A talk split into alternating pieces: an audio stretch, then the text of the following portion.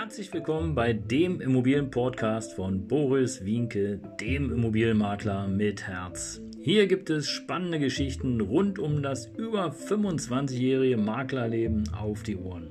Ich freue mich auch im Namen meines Teams von 3V Immobilien, dass ihr dabei seid. Los geht's, euer Immobilienexperte Boris Wienke.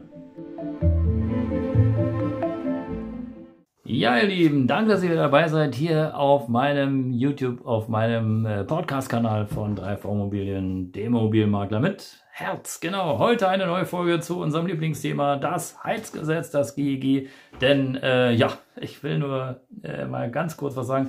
Ich habe ja äh, die letzte Folge, schaut euch die gerne nochmal an, ähm, hier wirklich mich ausgelassen zu den neuen Einigungen, zum Kompromiss äh, zum Thema Heizgesetz. Und ähm, tja, da wurde erst ein riesen äh, Ballon aufgemacht, der äh, natürlich so schnell wie möglich auch platzen durfte, denn das, äh, was da die erste Idee war, seitens äh, der da oben, war im Grunde genommen ja, um es mal so vorsichtig zu formulieren, war schon ziemlicher Bullshit. Aber gut, okay, äh, man kann ja erstmal viele Pferde scheu machen, um zu überlegen, okay, war meine Idee super oder wie kommt sie an? Hätte ja auch sein können, dass nie jemand was sagt oder dass so wenig Leute was sagen. Dann wäre zack, durchgeschmettert gewesen und äh, Ende Gelände. Aber nein, es hat sich jetzt halt etwas anders dargestellt.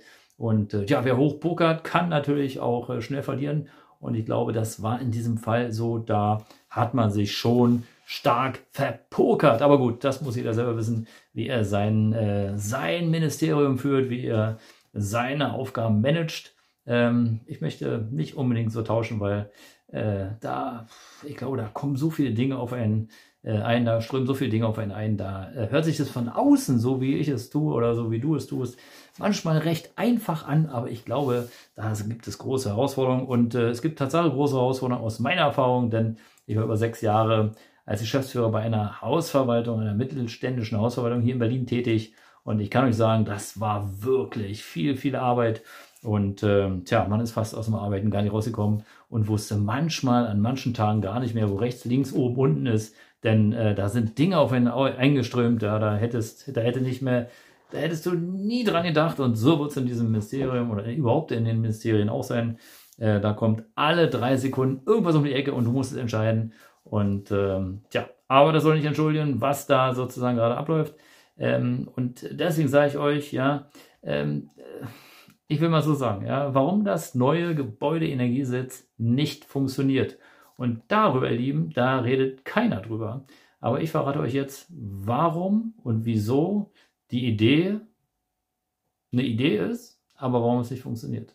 Und es funktioniert auch nicht, um halt sozusagen äh, ja, mehr Zeit zu bekommen, egal ob du es als Eigentümer bist oder als, ähm, ja, als äh, Mieter.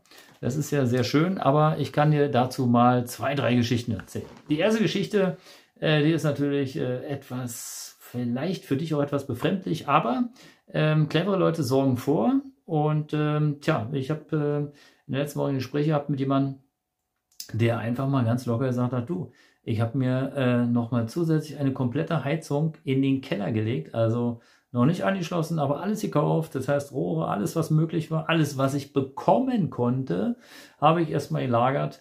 Denn äh, wenn es soweit ist, dann, äh, dann habe ich wenigstens das Material da. Und der muss gesehen haben, dass ich ihn mit großen Fragezeichen angeguckt habe, weil ich es mir gar nicht vorstellen konnte, äh, wie man das macht. Also warum man sozusagen äh, so eine Heizung, äh, Heizungsanlage äh, sich bevorratet. Tja, und er sagte, ja du, pass auf, also bei uns damals, da war es einfach so, wenn du das Material hattest, ja, warst du der King.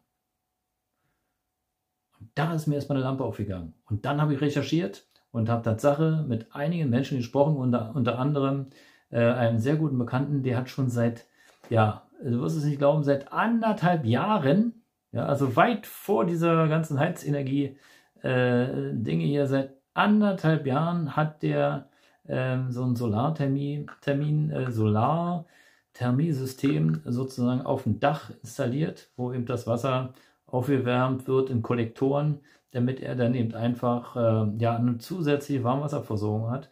Und seit anderthalb Jahren wartet er auf ein Teil, was nicht geliefert werden kann. Und damit äh, ist die ganze Einbaugeschichte eigentlich, ja, liegt da brach. Ja. Und äh, es kann nicht genutzt werden. Und er hat schon graue Haare. Also noch weniger Haare wie ich kann man was nicht haben, aber er hat schon graue Haare, denn im Grunde genommen ärgert es ihn, dass er da oben eine voll funktionsfähige Anlage hat, die einfach nicht in Betrieb genommen werden kann, weil ein besonderes Teil fehlt. Und dieses Teil gibt es irgendwie wo nach. Und das ist nämlich auch eines der Probleme, die gar nicht angesprochen werden. Nicht jede Firma ist bereit, sozusagen, ähm, da ja, für Abhilfe zu sorgen, weil eben da die Frage der Haftung eine große, ein großes Problem ist. Also muss ich es ungefähr so vorstellen, die Firma A baut die komplette Solar- äh, äh, oder die, die äh, komplette Heizung ein und ähm, die Firma A hat eben einfach, ein Teil fehlt, ist nicht lieferbar, warum auch immer. Und jetzt kommt die Firma B und soll eben dieses Teil einbauen.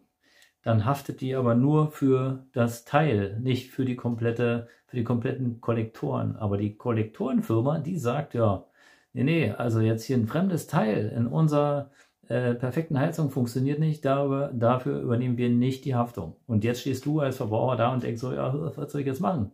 Nichts. Du wartest halt, bis die Firma A sozusagen dir das Teil liefert. Tja, und was bedeutet das? Anderthalb Jahre steht dieses Ding da rum, kann nicht benutzt werden. Und was bedeutet es, wenn etwas nicht benutzt wird?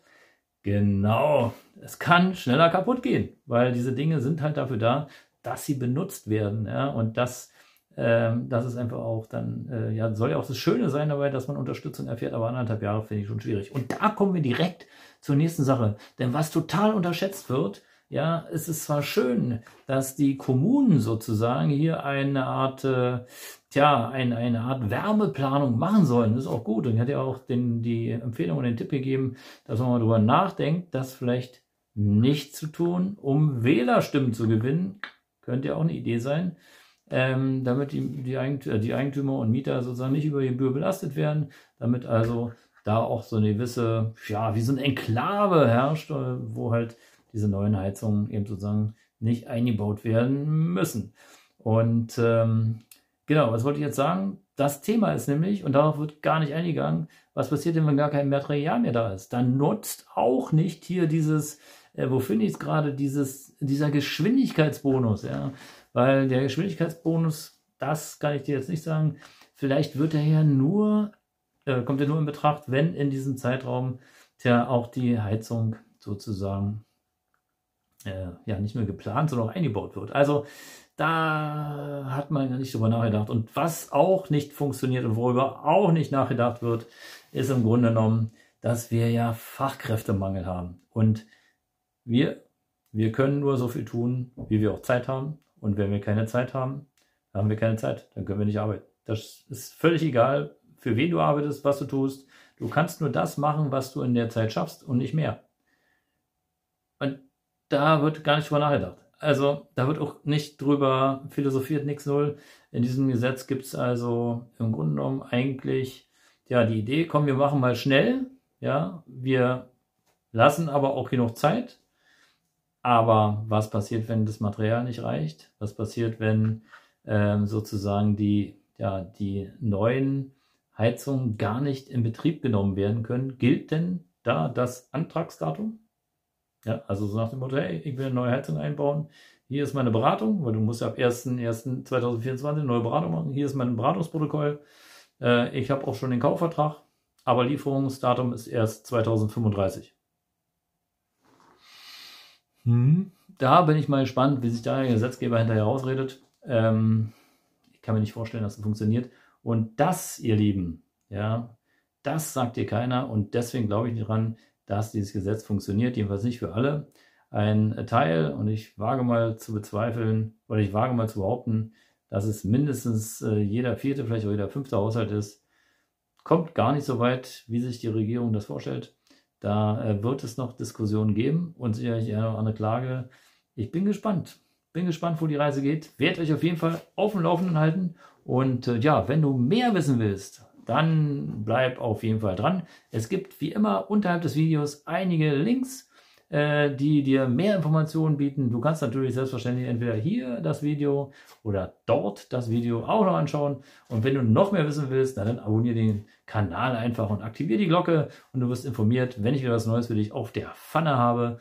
Und äh, ja, das soll es für heute gewesen sein. Dein Immobilienmakler mit Herz. Ciao.